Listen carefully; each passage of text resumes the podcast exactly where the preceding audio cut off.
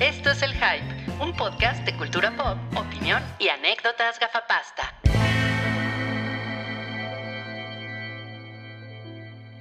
Hola, buenas noches. Hola. La, la última vez que los vi a ustedes, se perdió un gatito. Sí, es cierto, es cierto, es cierto. O sea, Pero aquí está. regresado. Mi corazón, mi corazón. Ya se está bravo. panzoncito. Sí, Ay, regresó. no. La mejor historia de 2023. ¿cuándo fue la última vez que nos vimos? 30 de noviembre, el día que estábamos grabando. ¿Quién sabe que estábamos grabando? Pero estábamos viendo un. Estábamos haciendo- grabando un hype. Era un hype ese regular, día- ¿verdad? Ese día Rui eh, no pudo venir, entonces yo estuve en los controles, invitamos a Mario. Sí. Mobley no estaba, pero creo que Rui recuerda como que sí estaba. está bien, está bien. pero no pasa nada. Memoria- Es el efecto Ay, Mandela del licenciado. no. Ay, Estúpido gato me horrible. encanta. Es un A gato un muy guapo. Es un gato muy guapo que estaba a un kilómetro de distancia de su casa y que se regresó, se regresó a Haciendo su el hogar gracias a todos ustedes. Sí, no, pero de verdad, ya lo dije en el hype regular el otro día, gracias a toda la comunidad que apoyó, porque si no, no hubiera aparecido el desgraciado. Ay, me da mucho gusto. Lo que no me da gusto es que no tengo micrófono el día de hoy. Entonces, le ofrezco una disculpa al amable público. Pero, bueno, ya ni modo. Estamos aquí con el primer spoiler. Hace lo que se puede. Hace lo que se puede. Primer spoiler boiler de 2023. Nos acompaña Molly. Hola, hola a todos. Qué felicidad de estar aquí. Y más para este episodio con este gran panel. panel. Primera vez que vemos la carita de Mobley a cuadro. Sí. Primera vez. En 2023. en Ah, sí, sí, sí, sí, sí, sí. Y también tenemos a Damasio. Damasio, hoy soy Damasio, exacto. Este, la verdad es que a mí también me, entusiasma muy cabrón estar aquí esta noche con ustedes. Yo creo que eh, Rui tenía con- creo, creo que con ciertas razones tenía esta duda de, bueno, es que no sé si The Last of Us da como para un spoiler, boiler semanal. Yo estoy convencido de que sí da eh, y nos va a faltar y lo vamos a extrañar cuando se acabe. Ok, ok. Me gusta tu Yo optimismo. también.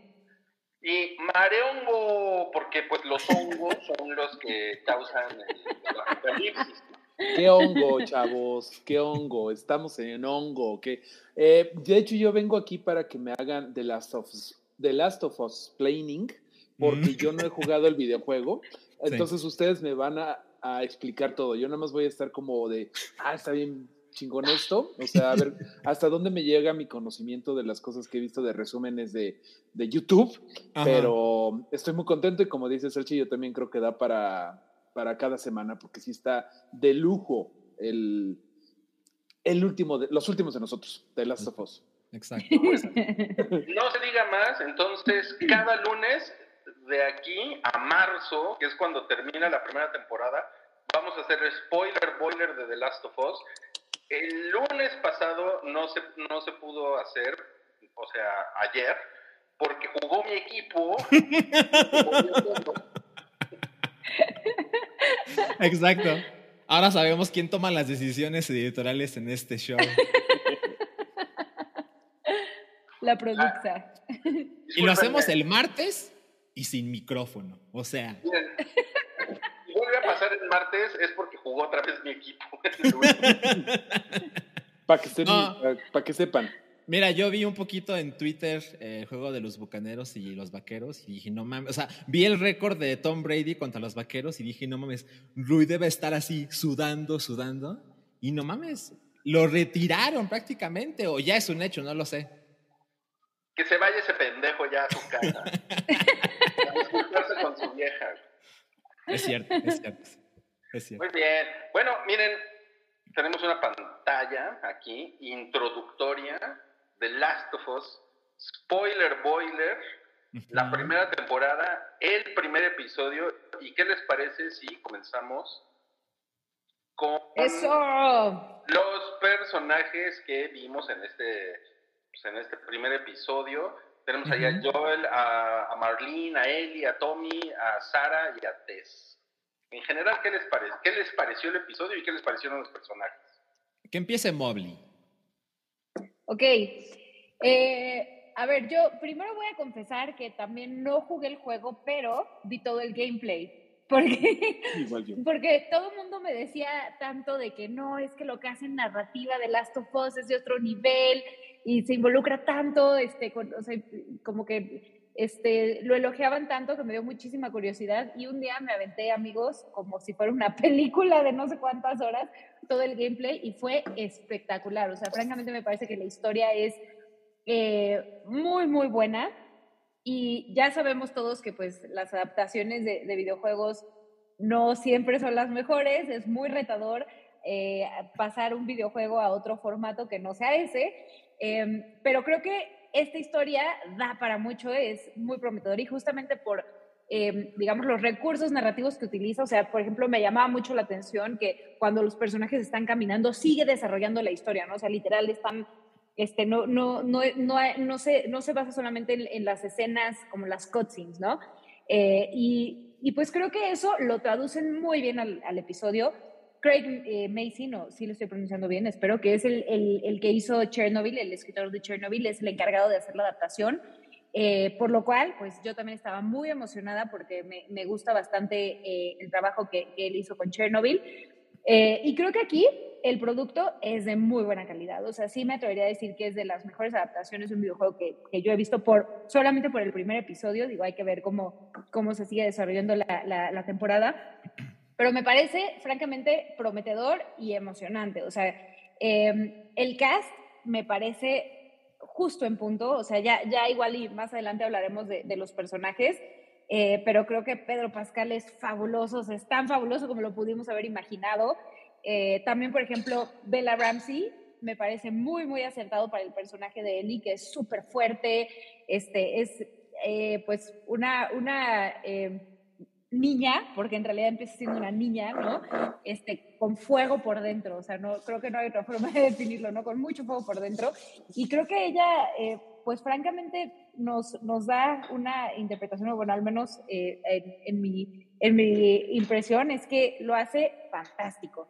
Eh, igual creo que también la forma en la que van desarrollando la historia, o sea, ya hay gente que se está quejando de que eso no pasa sin el videojuego y no sé qué, este, y el cast y aquí cambian, y no, o sea, ya saben, el mismo bullshit de siempre, pero en general, o sea, a ver, si queremos que sea exactamente el mismo producto, pues ahí está el videojuego, ¿no? O sea, esto tiene que sostenerse por sí solo eh, y creo que lo logra muy bien. Adaptaciones de zombies hemos visto muchísimas, o sea, por ahí vi que, que Rui retuiteó a, un individuo que, que, dijo que, bueno, pues The o sea, lo comparó con The Walking Dead. La verdad me parece muy poco justo. Este, creo que en general The Last of Us sí propone, a, mi parecer, algo, algo nuevo en todo lo que es la, la escena de zombies.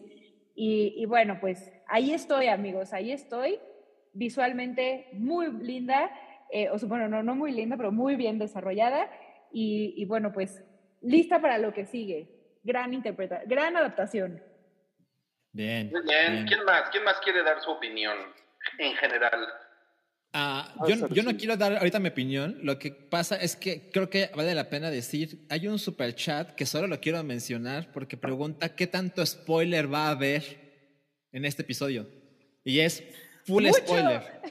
Dice Cintia Becerra, mandó un superchat de 125 pesos, muchas gracias. Dice, hola chicos, porfa, aviéntense el disclaimer de qué tanto spoiler van a soltar. Intencionalmente no quiero enterarme de qué va la historia del juego para conocer la historia a través de la serie. O sea, ese spoiler total, full, del primer episodio. O sea, por lo que veo, eh, solo Rui y yo hemos jugado el videojuego, entonces tenemos como esa buena combinación de solo he visto la serie, más he jugado el juego y estoy viendo la serie, pero, o sea, importante, va a haber 100% spoilers del primer episodio de la serie. ¿De acuerdo? Justo y necesaria la aclaración. Gracias, Alchi. Muchas gracias por la aclaración. Entonces, vamos a darle el micrófono a Mareongo. pues, como dice Salchi, yo creo que lo vamos a hacer como la Casa del Dragón, que bien que mal nunca soltó ningún spoiler de lo que venía en otras temporadas del libro, ¿no? Entonces, eh, los dos que ya han jugado el videojuego, pues sí, ahí aguántense los detalles de que las jirafas y sus cosas esas que dicen que todo el mundo ya son como medio de cultura pop, pero hay cosas que no, mejor que los vayamos descubriendo. Yo estoy, mejor le doy retweet a todo lo que dijo Mobley, este, estoy de acuerdo, así ya retweet y sin comentario quiero añadir que me gustó mucho eh, la atmósfera extra que le da Craig Mason, el creador de Chernobyl. Se nota su mano, se nota en todo lo que pone en escena, que fue muy aplaudido en Chernobyl, que eh, dicen que cuando salió que los soviéticos, bueno, la gente que había vivido eh, la Guerra Fría, los comunistas, decían, wow, ¿cómo lo hiciste para recrear mi infancia? ¿no?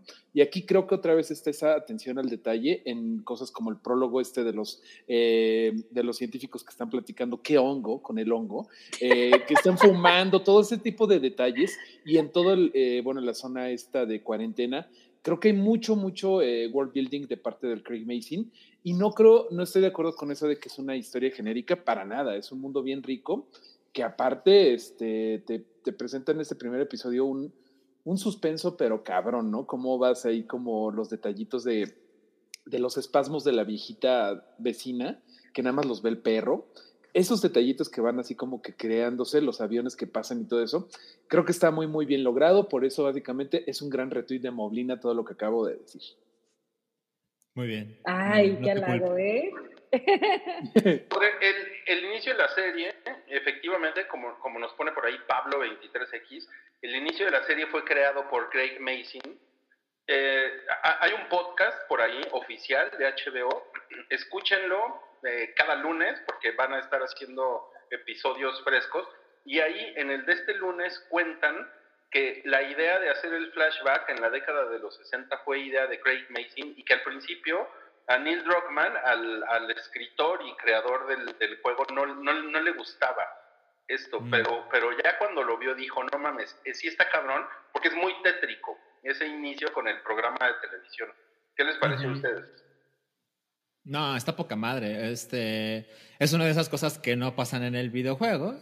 Y creo que le da un tratamiento súper chingón porque a ver, o sea, un poquito de contexto. Es que cuando salió The Last of Us Parte 2, el juego salió en 2020 y el estudio, Naughty Dog, no estaba seguro de lanzar el juego cuando la pandemia estaba ya hardcore, porque la historia era demasiado gritty y hablaba de zombies y era como, ay chavos, a lo mejor no es el mejor momento, ¿no?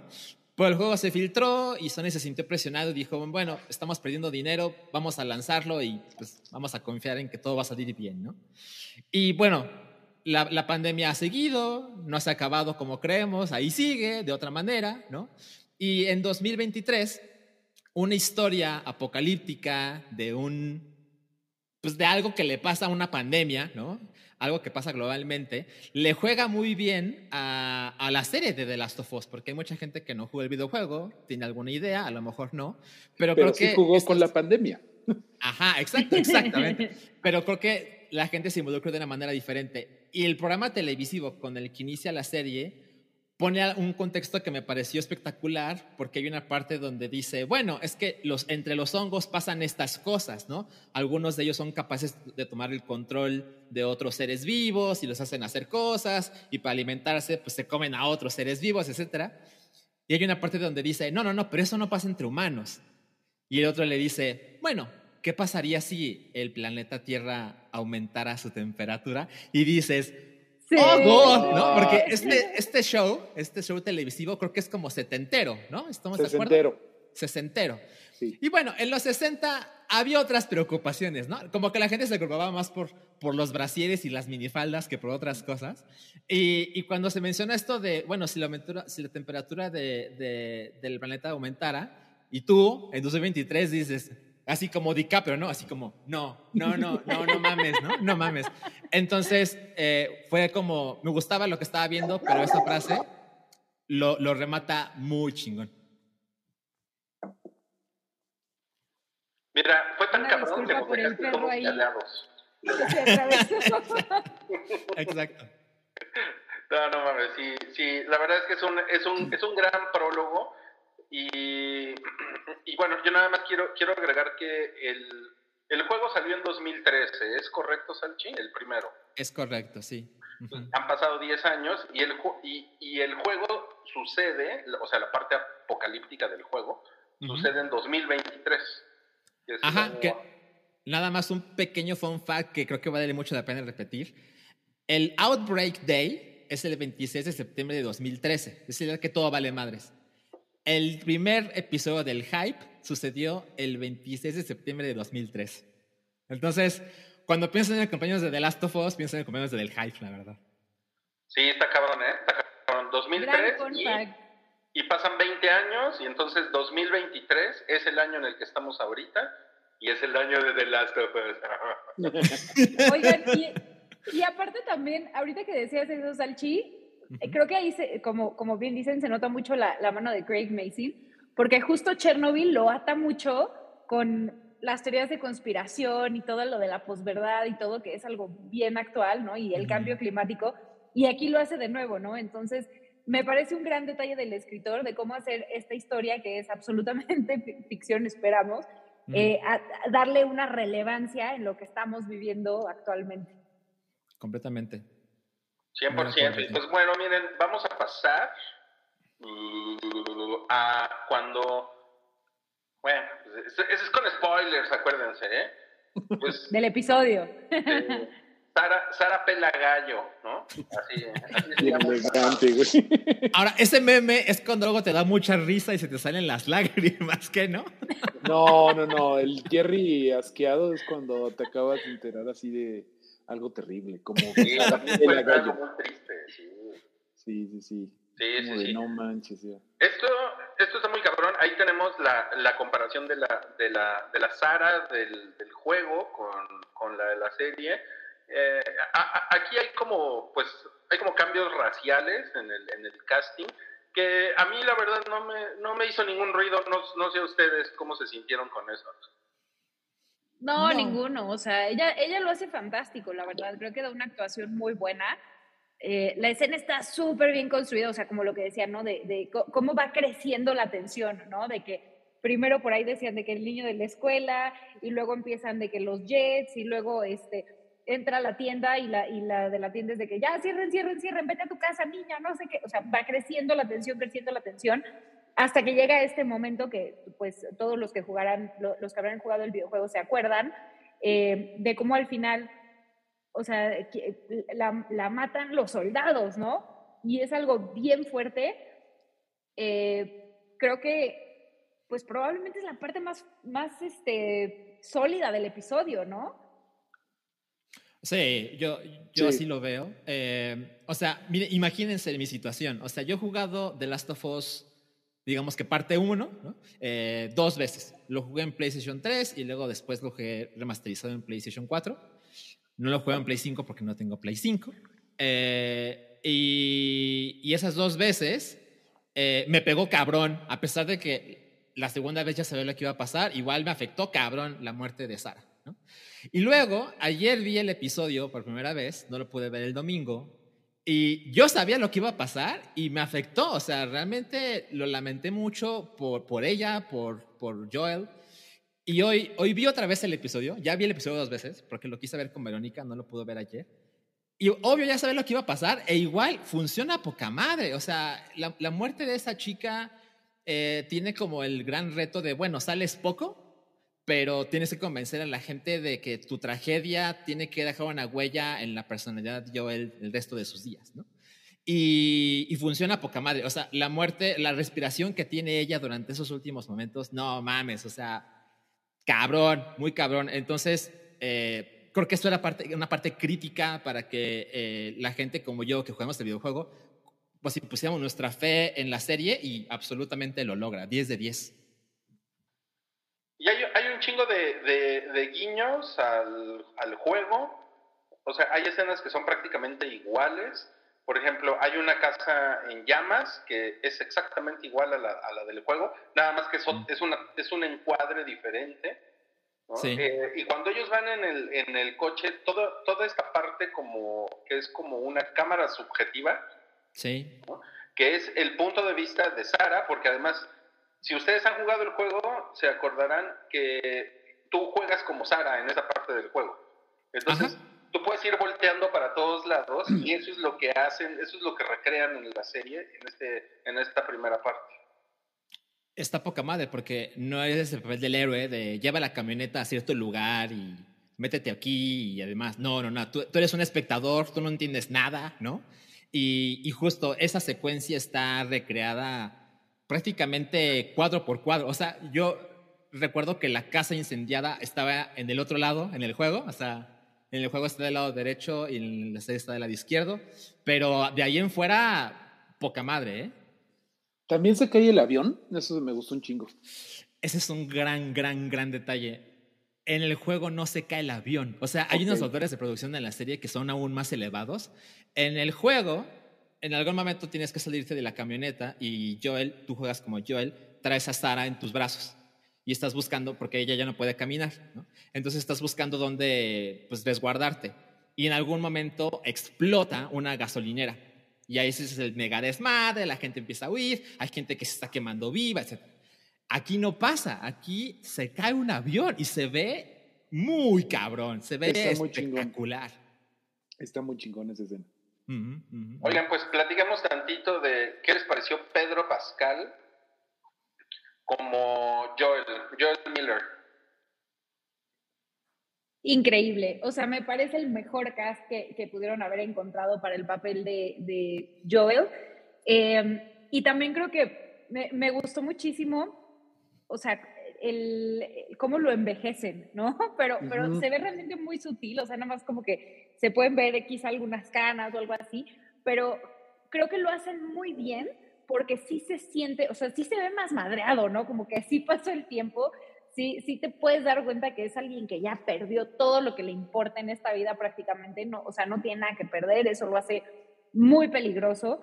Eh, y, yo creo que, o sea, digo, Pedro Pascal eh, nos ha dado grandes interpretaciones, o sea, a ver, Mando, este, Oberyn Martel, quienes vieron Narcos también, o sea, realmente es un muy, muy buen actor pero sí creo, o sea, me atrevo a decir, viendo nada más como este episodio, que esta puede ser de sus actuaciones más memorables. Y, creo que también mucho, mucho del, y nada más para cerrar, o sea, creo que mucho del, del, potencial o de, o de lo que a mí me parece que es muy acertado del cast, es que es alguien que tiene la capacidad de, de actuar y de demostrar como muchísima fuerza, ¿no? O sea, es, un es como un, como un perro salvaje, ¿no? Por una parte, pero al mismo tiempo es alguien que pues puede, o sea, puede ser como muy empático, con él puede generarte mucha empatía y puedes ver como, como ese lado humano que tiene. Entonces, este, excelente el cast de, de Joel. Me parece posiblemente el mejor de toda la serie, en mi humilde opinión. Estoy de acuerdo y también estoy de acuerdo en que esta puede ser, o sea, como digo, ya Pedro Pascal, Pascal ya está súper, súper consagrado, pero pues esta vez no se la va a pasar con una cubeta en la cabeza como en el Mandalorian, o no sé, creo que sí este va a sacarle un montón de, de, de jugo, ¿no? Me, me, da risa, como decían ahí en el chat, que siempre está cuidando como un menor de edad, ¿no? Ya sea el conejito Baby Yoda, ya sea Nicolas Cage, que es un menor de edad, ya sea eh, a Ellie en este caso eh, o en Narcos, no me acuerdo quién cuidaba, cuidaba a la gente gringo, que también se, se portaba como, o sea, como que quiero que Pedro Es como el papá Pedro. Que haga un, un, remake de la de Niñera Prueba de Balas, ¿no? O sea, este es el niñero que, la niñera que todo el mundo esperaba en 2023, pero súper chido. Estaba viendo su edad, tiene, él tiene, 47 en la vida real, entonces yo creo que lo rejuvenecieron un poquito, o sea, como que le pusieron mucho maquillaje para para el flashback y luego le pusieron más maquillaje para que se viera viejo, ¿no? O sea, creo que acá en este, ya cuando está como Grim and Greedy, cuando ya es 2023, creo que es, este, sí se ve más madreado de lo que está, ¿no? Sí le pusieron más, pues, canas y más, lo, lo pusieron más madreado y eso está muy padre. Sí, este, cuando, cuando está el flashback, eh, y te dice que él tiene, es, su cumpleaños 36, yo tengo 36 años y digo, no mames, yo no me veo tan puteado, ¿no? Pero, pero bueno, yo no me dedico a la construcción y, el personaje de, de, Pedro Pascal sí se dedica a la construcción, eso debe ser. Ahí tengo una duda, este, bueno, aquí lo hicieron un poquito más latino, ¿no? Porque eh, Pedro Pascal eh, con Diego y con Gael es el todólogo para los latinos. Y pues estaban en Texas y su hermano es como mucho más latino que él. Eh, ¿Joel en el videojuego es gringo gringo o tiene algo de latino? Eh, no, es gringo gringo, o sea, su nombre es Joel Miller. Este, y pues su hija, la esposa de Joel es un misterio, ¿no? Bueno, quita tú la esposa, la mamá de Sara es un misterio, pero ya vimos que Sara pues es así güerita blanquísima, ¿no? Así el pelo amarillo. A mí me gustó este eso, que fueran más latinos que vivieran en los suburbios de... ¿Es Houston o es Dallas? Es Austin. Austin, bueno. tiene más sentido, ¿no? En Texas eso, que sean latinos, pues. Completamente, sí, completamente. ¿A ti qué te pareció Pedro Pascal, Rui? No, poca madre. A mí me, a mí me pareció poca madre él. Eh, nada más quiero aquí como chanelear un comentario de, Julia, porque vi, vi, el primer episodio con Julia. Bien. Y, que además ella y yo jugamos el juego juntos. Y me decía, no le gustó cuando hay una, hay una familia que está pidiendo ayuda en el camino. Y Joel es el que decide no pararse. Mm. Porque me dijo, ah, pero... me dijo que eso, o sea, que Joel era más noble en ese momento. Ok. No, ¿eh? Este, lo mismo pasa en el juego. Y creo que es una, como que esa clase de detalles construyen personalidades, ¿no? O sea, él tiene muy claro que lo que tiene que hacer es proteger a su hija, ¿no? Él podría matar a su hermano si tuviera que hacerlo con tal de proteger a su hija.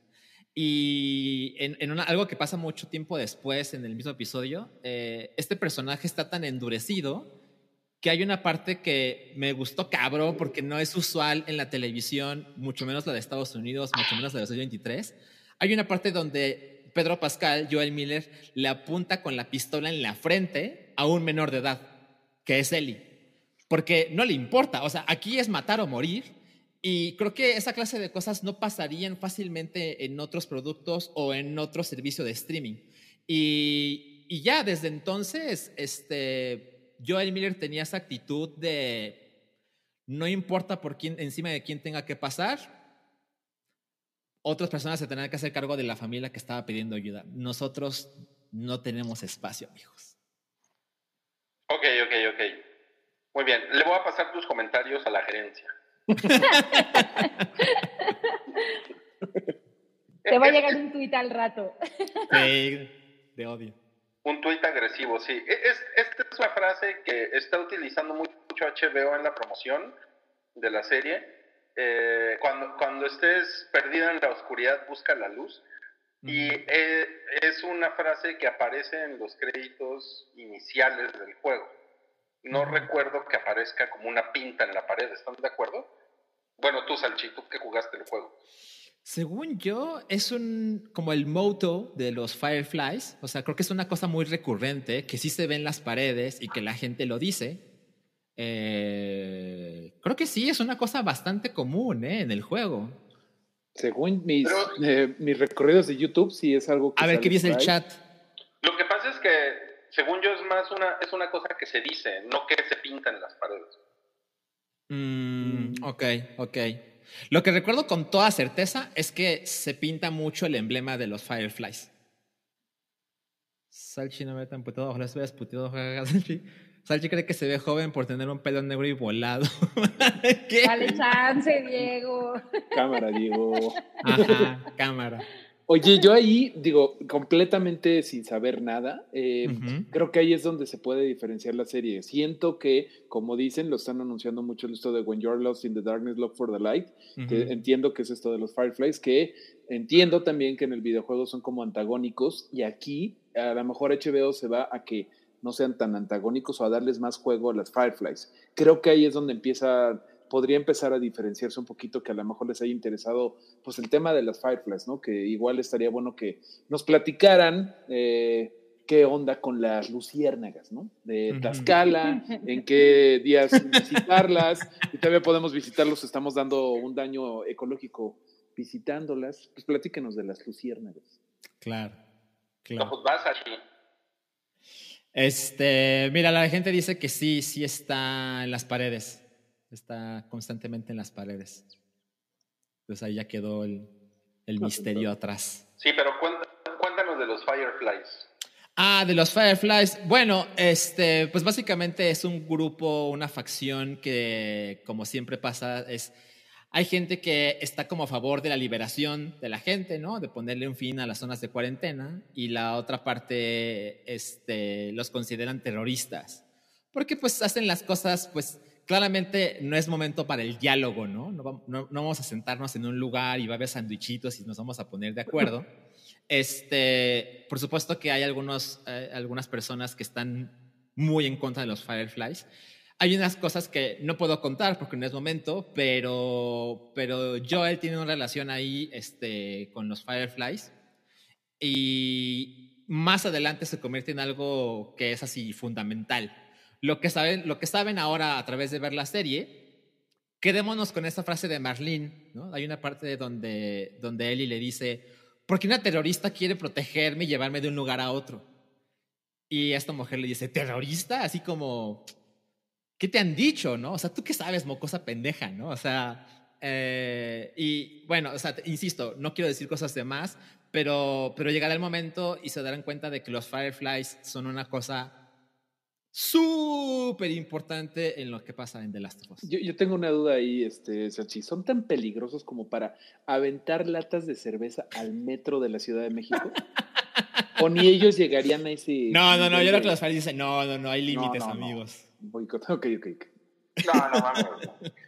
no, eso, eso déjaselo a Osama Bin Laden. Sí, no. Eso solo Felipe Calderón. ok. Osama Bin Lata, ¿no? Qué menso. A ver, llegamos a una, a una, a una parte importante. Eli contra Eli. La Eli del juego contra la Eli de la, de la serie. Eh, a mí me gustó mucho Eli la Ellie que, vimos, la de Bella Ramsey, me parece que lo hace muy chido, ¿no? Pero definitivamente hay, un, hay, un, hay una cuestión que no podemos obviar que no se parece a la Ellie del juego, ¿no?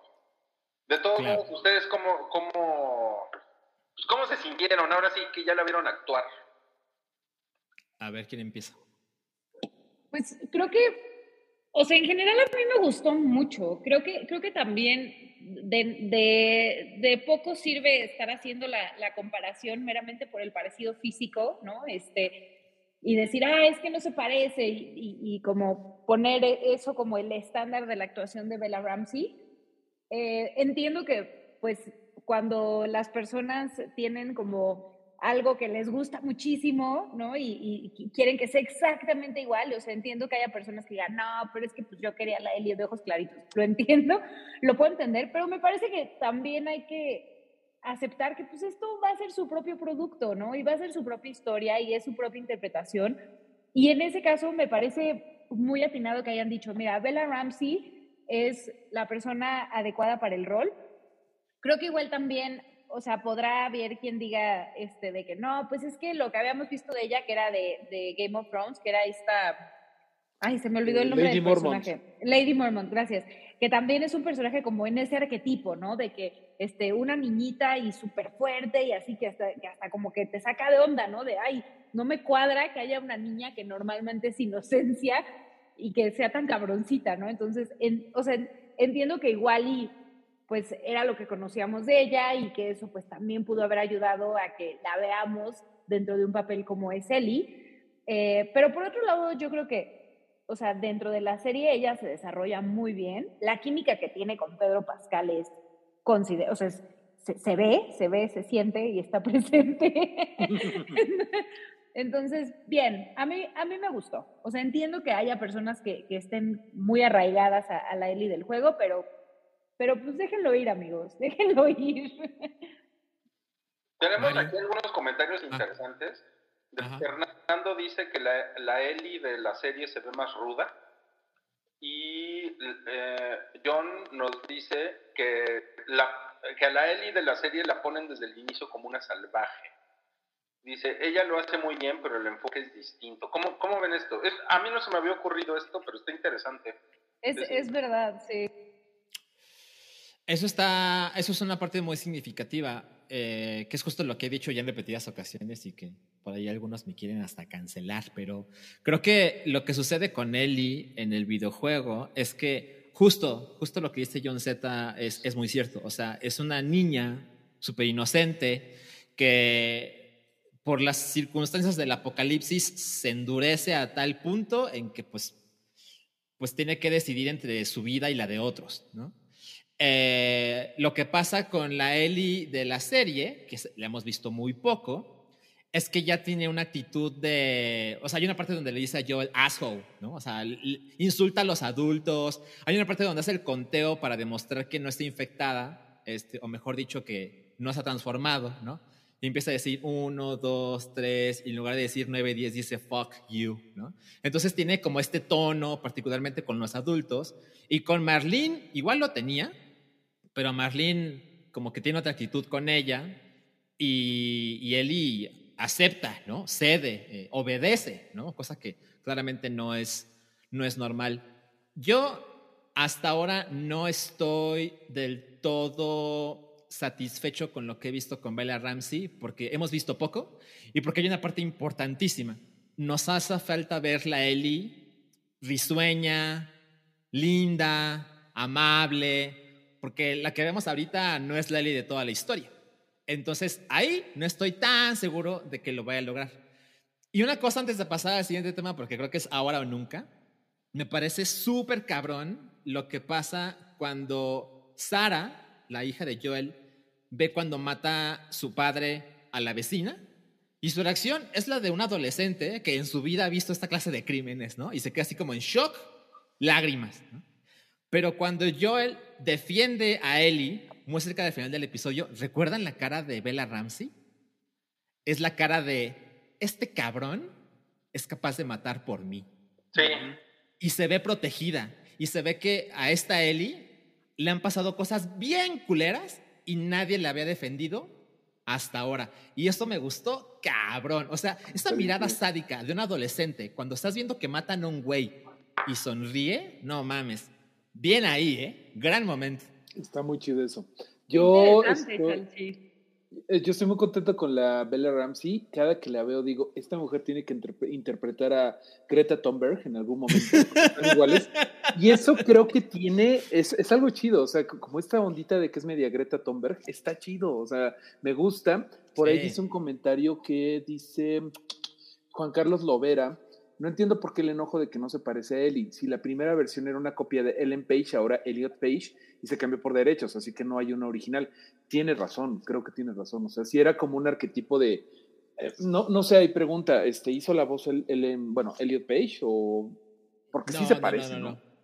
No, claramente, claramente hay una inspiración ahí. No llegó a ver un legal.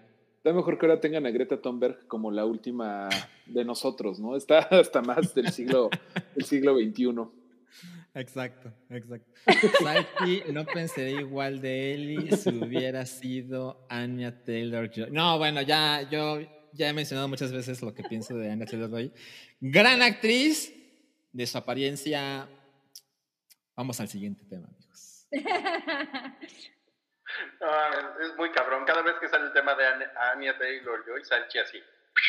Ajá, exacto, exacto. No, pues vamos a pasar al siguiente personaje que es Tess. ¿Qué les, qué les pareció Tess? A ver, sin hacer la comparación, porque claramente no se no parecen mucho, ¿no?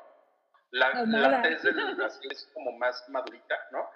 Pero, ¿qué, ¿qué les pareció el personaje? A ver, vamos a empezar con Mario, que es el menos contaminado con el juego. Qué hongo, chavos, este, con, la, con la contaminación del...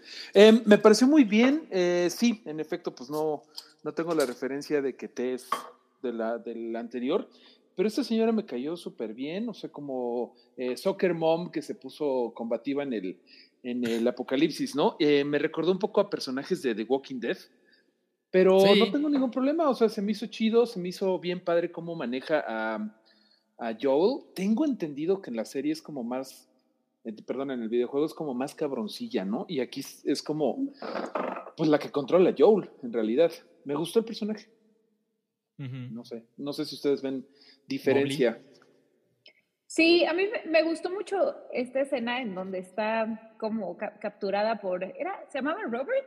ya no me acuerdo, creo que sí era Robert, ¿no? Sí. este, que está capturada y le, están como golpeando y como que lo, la convence, de, lo convence, digo, de, que la deje ir y le dice de que no, no, pero yo no, este, no le voy a decir a, a, Joel porque, o sea, desde ahí creo que utilizan este, al, el personaje de Tess para plantear como lo terrible que puede llegar a ser Joel, ¿no? Porque dices que lo que me preocupa es el güey que está contigo, ¿no?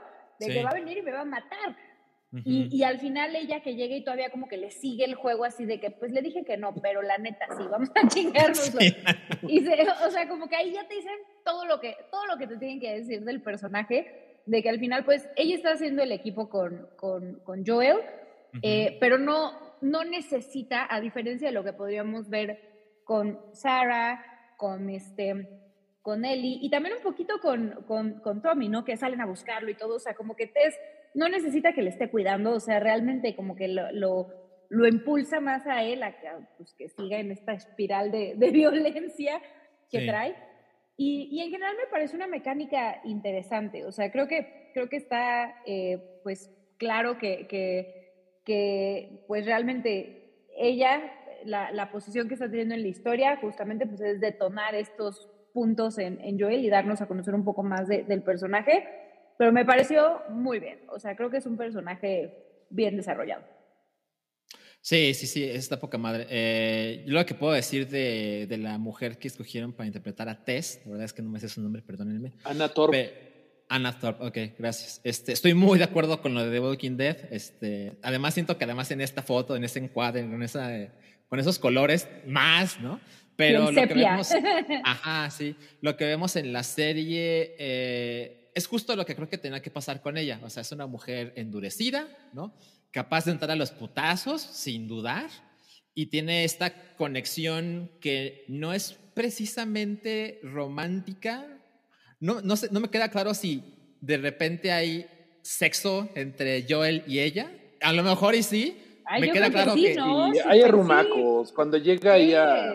Lo cuchareó. Sí, pero, pero, ¿sabe? O sea, sí, o sea, duermen juntos esa noche, pero de ninguna manera hay cariño. ¿Me explico? O sea, sí, no, siento que haya amor ahí. Ajá, exacto. Eh, y tiene esta frase poca madre de dice, bueno, este, yo lo que me quiero ir es a mi casa para emborracharme y no sentir el, el dolor en la cara, ¿no? Porque dice muchísimo de ella. Está bien chido. Y este, algo que puedo decir acerca de los juegos es que justo esta imagen que puso Ruy en la escaleta es de la versión de PlayStation 4, que es una versión un poquito mejorada que la del PlayStation 3. Lo que hicieron en el PlayStation 5 es que se parece más a la de la serie, porque es una mujer mucho más vieja, mucho menos bonita. Entonces, este, son esa clase de ajustes que hicieron. También cambiaron poniendo la apariencia de Joel y de Sachi el inocente. No, pues perdónenme, pero es que, o sea, creo que lo que sucede con ellos dos, o sea, no se confundan, o sea, no hay un romance ahí. Es lo que trato de decir, ¿ok? Yo creo que sí tienen la relación, ¿eh? Yo creo que sí tienen las relaciones. La relación, exacto. Pero bueno, a ver, hay un super chat por ahí. ¿Nos ayudas, Rui? A ver, dice Ricardo manda 129 pesos. Gracias. Ay, no mames, qué chingón que yo, pienso lo mismo que tú, Ricardo. Notaban las dos referencias a Resident Evil, la seño comiendo y voltea a ver a Sara, Resident Evil 1. No mames, Ricardo, te quiero, así te amo. Yo, yo pensé lo mismo, pinches ñoños.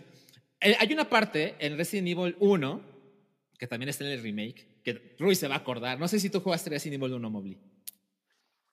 Sabes que no, no, no le pego a los juegos de horror, me dan Claro, claro, ok. No pasa nada. El primer zombie, el primer zombie de todo Resident Evil, tú te acuerdas, Rui. Entras al pasillito, te das la vuelta y hay un güey en el piso, que es tu ex coworker, Joseph, y se le está comiendo un zombie y cuando voltea y le ves los ojos, dices, no mames, no sé si voy a poder con esto las próximas 20 horas. Ahí está la referencia en la serie de The Last of Us, porque igual solo ves el cuerpo de alguien que se están comiendo y de repente el monstruo levanta la mirada. ¿Cómo dice Bonnie? ¿Con la viejita era? Exacto, aquí con la viejita. Mario. Yo tengo una duda con eso, porque está poca madre que le salgan ahí los, los champiñones de la boca. ¿Eso está en el juego cuando son este.? Porque sé que van como por etapas, ¿no? Los screamers, los clickers y la chingada. Según yo, cuando. Eh, eso es eh, ocurrencia de la serie y se me hizo genial, genial. Es ocurrencia de la serie. Sí. Está chido, ¿no? Sí, sí, sí, muy cabrón. Le da un toque diferente, ¿no? O sea, ya zombies, ¿cuántos hemos visto? Esto está, propone algo nuevo. Está bien. Exacto, exacto. Está bien chido eso. Y la otra referencia que dice Ricardo es cómo se separan Tommy y Joel en el escape Resident Evil 2, sutiles toques. Absolutamente, estoy absolutamente convencido de que es una inspiración. Recordemos, bueno, Rui recordará. En Destiny Evil 2 van Leon y Claire en una patrulla de policía y de repente los impacta un tráiler y pues cada quien va de un lado diferente. Uno va de piloto, otro va de copiloto, entonces apenas escapan con vida y están entre las flamas y se ven entre las flamas, entre los vidrios y le dice al otro, bueno, nos vemos en la estación de policía, ¿no? Ahí nos vemos. Y cada quien toma un camino. Y cuando lo vi en la serie dije, no mames, o sea, estos güeyes absolutamente saben todo lo que están haciendo. Yo, me acordé muy, muy cabrón de eso porque, porque es, una, es un momento que no tiene nada, nada de realidad, ¿no? O sea, lo único que tienes que hacer es caminar 10 metros, ¿no? Sí, sí, sí, sí, lo pensé. Sí, lo pensé, sí lo pensé. Eso es todo, pero, Además, el otro güey traía la escopeta, o sea, sí pensé, güey, creo que el, el hermano tuvo un poco de culpa de todo lo que pasó. O sea, hubiera pintado, güey, traía la escopeta, él, él estaba cargando a la niña, Joe. Pero en un, en un videojuego eh, no puedes avanzar, ¿no? Porque el videojuego, el universo del videojuego está limitado. Eso sí. Los movimientos del personaje que estás manejando. Entonces, ahí sí no puedes hacer nada. En la vida real, pues, güey, vete, al semáforo, ¿no? Y te das la vuelta. Y siguiente bloque, nos vemos a la siguiente cuadra, claro. Pero es, una, es este un guiño chingón, a mí me pareció chingón, o sea, no, le, no me pareció una pendejada para nada. No, no, no, no. No, no está chingón, está chingón. Funciona. Tenemos otro super chaver. Mario, léetelo. Mario manda un saludo a Pachuca, súper random, pero con todo gusto, un saludo a la bella airosa, más bella que Chicago, más bella que cualquier otra ciudad con aire en el mundo. Eh, es aerodinámica, tiene pastes, ¿qué no puede haber en Pachuca? Fútbol, tuzos, em, ¿qué más hay? Eh, un reloj monumental. Un saludo, Rubicel, a Pachuca. Muchas gracias y qué random. Qué bonito. yo, yo, yo, yo quiero decir antes de que dejemos de lado a Tess, a Pachuca. Este, es, la chica de Mindhunter. O sea. Yo no la reconocí. No, no, no. Ahorita creo que lo dijo este Santiago. No sé, ahorita lo dijeron por ahí. apareció sí. Sí, claro, digo. Ya que le quitas toda la capa de maquillaje de que se lo madrearon los chavos estos y, y bla, sí, sí es ella. Bien, bien. Y bueno, tenemos un super chat más. Este yo creo que lo tiene que leer Mobley.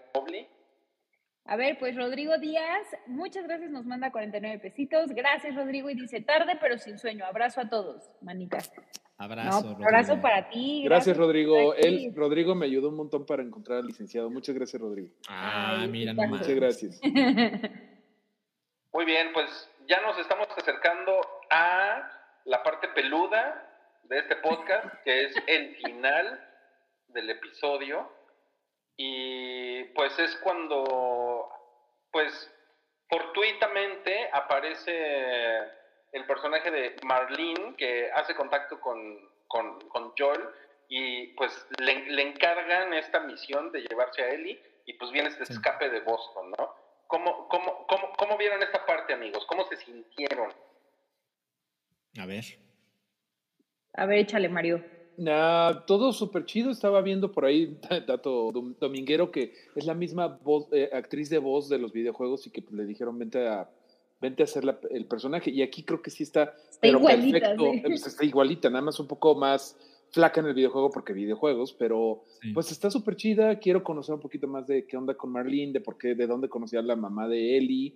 Eh, se me hizo muy chido cómo se trae en chinga a su subordinada y le dice: A ver, tu morra, no traes oreja, cállate a la verga. Sí, sí, está muy chistoso, cállate a la, nada, cállate a la oreja. Pero, eh, pues súper bien. Em, me pareció chido cómo se arma luego, luego el. No, pues se va a tener que hacer así sí te obligó, o sea, la primera vez que yo vi el episodio, que también lo vi dos veces, sí tuve que verlo, la segunda vez ya entendí bien qué onda con que suben este, este elevador como abandonado, que Joel se pone así de, oh, la mampostería de mejorando la casa, indica que hicieron modificaciones, está padre eso, y llegan, este, y no, te explican, o sea, la primera vez no, entendí muy bien qué onda con, con, la balacera, la segunda vez ya, soy lento, perdón, se me hizo muy chido, se me hizo una serie que no te está explicando todo como tontos, que justamente hacía de Walking Dead, ¿no? Que te decía, vaya, se salieron por el granero, por este agujero. está, muy chido eso.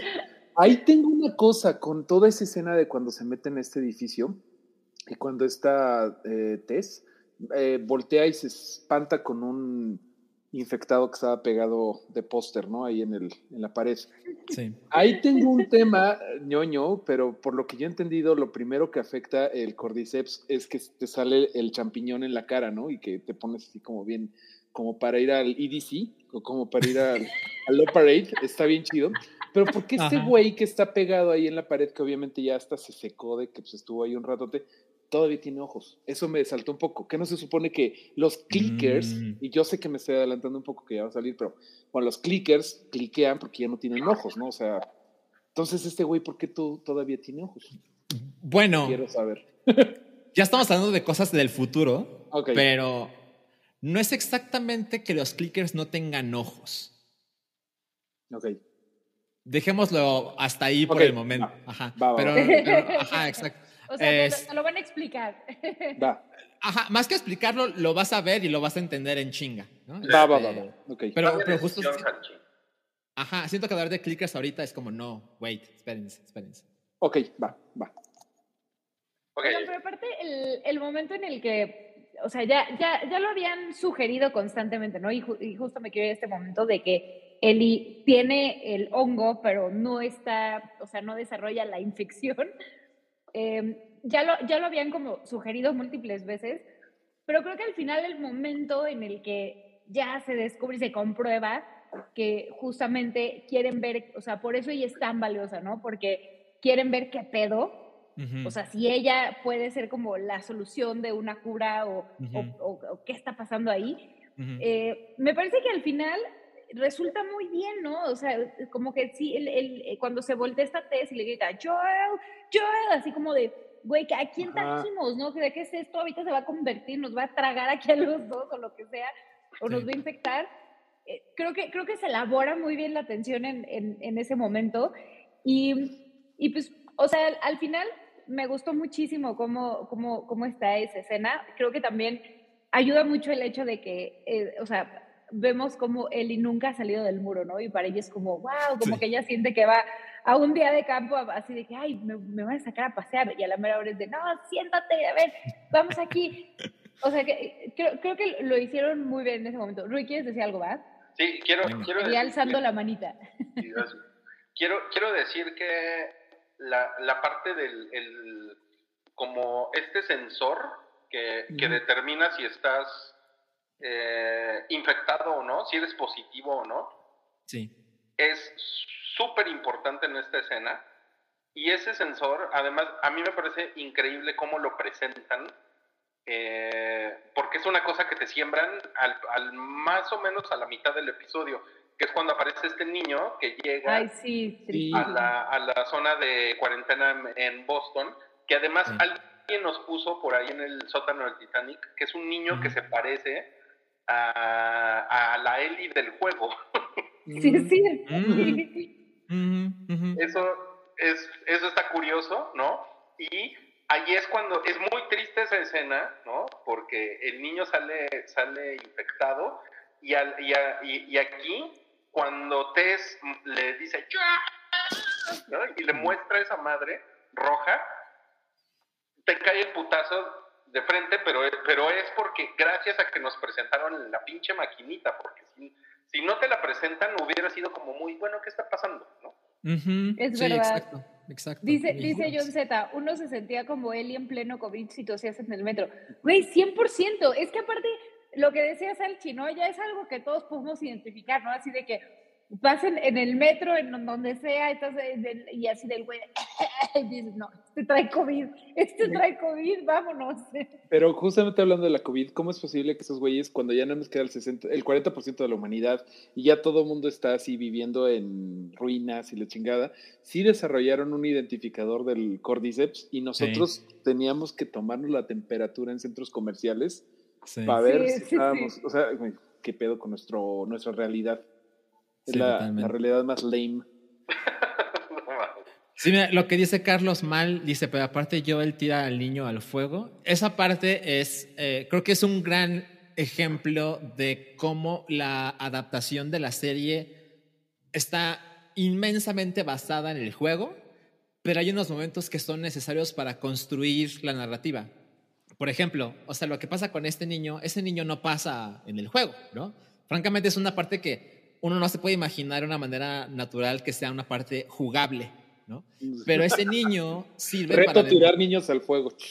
No, incluso ahorita solo lo del, del, niño, del niño que se presenta ante los militares y demás. Pero luego justo lo que pasa después es que Joel toma al niño, Tess ve el cuerpo y dice, no puedo, que también te dice cosas de Tess, ¿no? O sea, hay unos límites de la dureza de esta mujer. Y se ve que Tess recurre a Joel de, güey, cuando esto se sale de control para mí, ayúdame, porque tú estás más cabrón que yo. Y él lo hace y, te, empieza a contar de una manera muy diferente al juego. Lo juego lo que hace es que después del, prólogo con Sara y demás, tú te acordarás, Rui, hay una parte de una conversación con Tess donde vas caminando por los pasillos de la zona de cuarentena. Y es como entiendes lo que sucede ahí. En la serie se inventaron esta escena de quemamos gente en el medio de la calle, ¿no? Quemamos gente infectada en el medio de la calle. Y también le ayuda muchísimo a la gente que no jugó el juego a entender lo miserable que es la vida en la zona de cuarentena. Entonces, con esas cosas diferentes. No se veía tan mal. Tenían un bar, tenían un bar y se veía bien. no se veía tan desagradable ese lugar. No estaba tan peor. No, a mí me parece que los recursos que están utilizando para la, para la serie están muy justificados hasta ahorita, en este primer episodio. Y pues yo estoy feliz, ¿no? O sea, con, con lo que vi, así después de jugar el juego, dije, no mames, lo están neileando chingón. Oigan, y yo tengo una pregunta, porque me, pareció también que el cierre del episodio está muy padre eh, con este tema de las canciones, ¿no? O sea, cuando tiene, tiene este Joel como su acordeón, ¿no? De que, no, pues la canción de los 60, la de los... Y que Eli descifra el código diciéndole, ah, ok, la canción de los 80, o sea, si sale la canción de los 80 es que hay problemas, ¿no? Este, y al final termina, ya no me acuerdo qué canciones con la que cierra, ¿no? Pero con una canción justo de los 80 que te está Never Let Me Down Again. Ah, muchas gracias, Mario. y, o sea, como que la canción te está diciendo de que hay algo que está pasando, ¿no? O sea, como que mi, mi, mi pregunta sería como, o sea, ustedes ya, ya saben que, que, que, viene y si no, ¿qué creen que sea lo que, lo que venga? O sea, como que, ¿qué significa esta canción así de que algo va a pasar, pero es, culero? ¿Y sale en el videojuego? También no sé eso. Creo que la canción no sale ¿eh? en el videojuego. No, estaba viendo una entrevista de que Craig Mason se lo sugirió a su esposa, que sabe mucho, eh, así lo dicen, sabe un conocimiento enciclopédico de, de temas ochenteros. Y yo así, mm. ay, güey, esa sale en Universal Stereo, o sea, también no.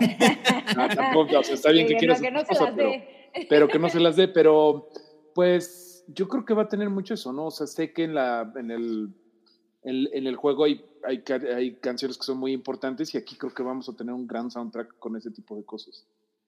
Sí, eh, hay una diferencia hasta ahora con el tratamiento de la música. Eh, en el juego tiene, tiene un tono súper emocional con la música vieja.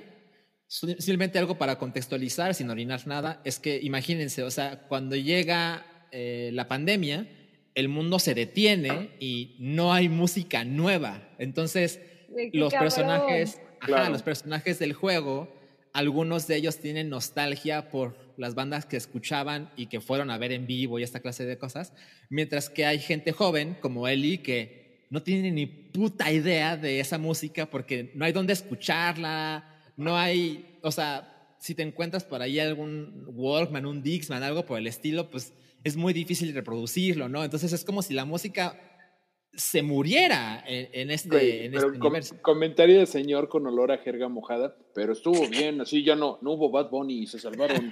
Está mejor, agradezcan lo que tienen. Exacto, unas por otras. Pero no hubo eh, reggaetón, se sigue escuchando buena música con guitarras. Ajá, exacto si, alguien odia tanto a Bad Bunny, pues a lo mejor no es mala idea el mundo post-apocalíptico de The Last of Us. Este, Rui, Rui, Rui.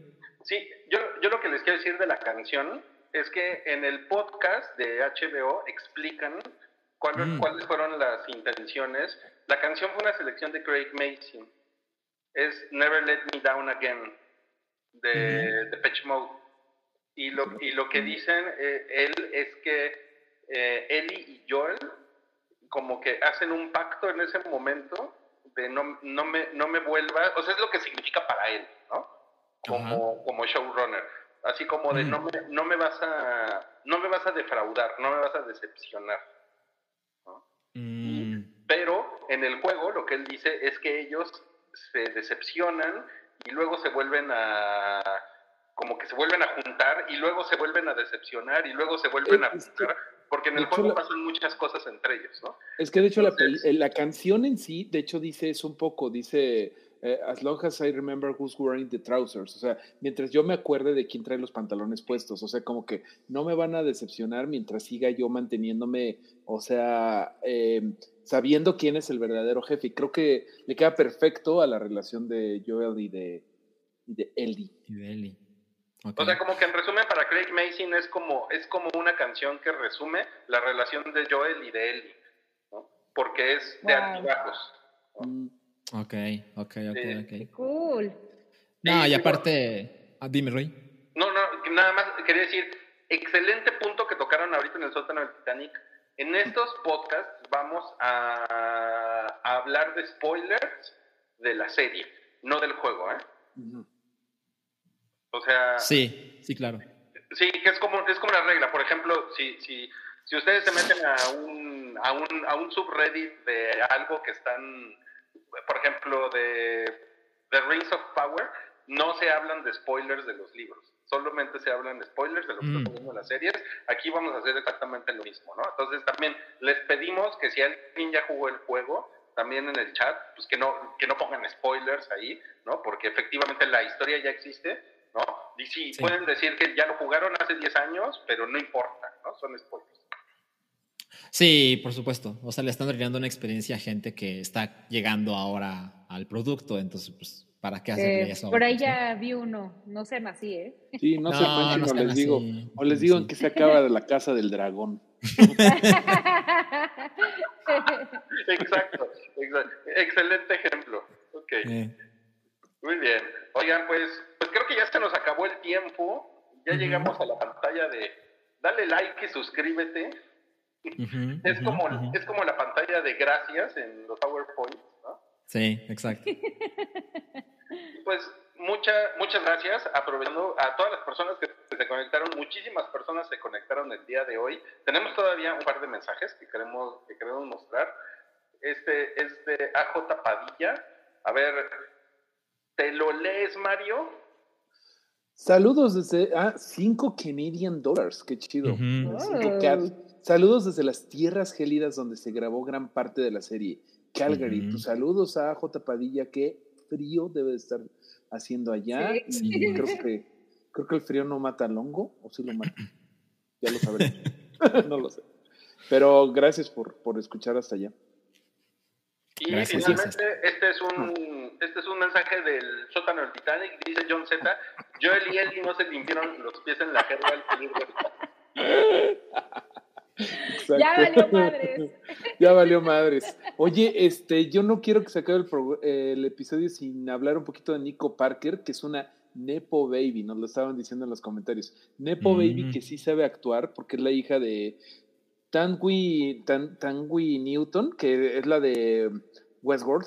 Ah, claro, ahora lo veo. sí se parece, son idénticas, está cabrón, ¿no? Este, Está cabroncísimo. Y sí, sí es Nepo Baby, pero yo no estoy a favor de eso del Nepo Baby, pues güey, o sea, pues así pasa, ¿no? O sea, pues hay niveles, hay niveles. Hay niveles, hay niveles, hay niveles. Y si pueden actuar, pues está chido.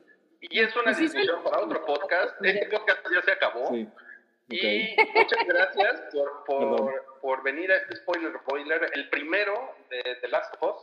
Nos vamos a ver el próximo lunes. No va a ser el martes, va a ser el lunes, porque no hay fútbol americano.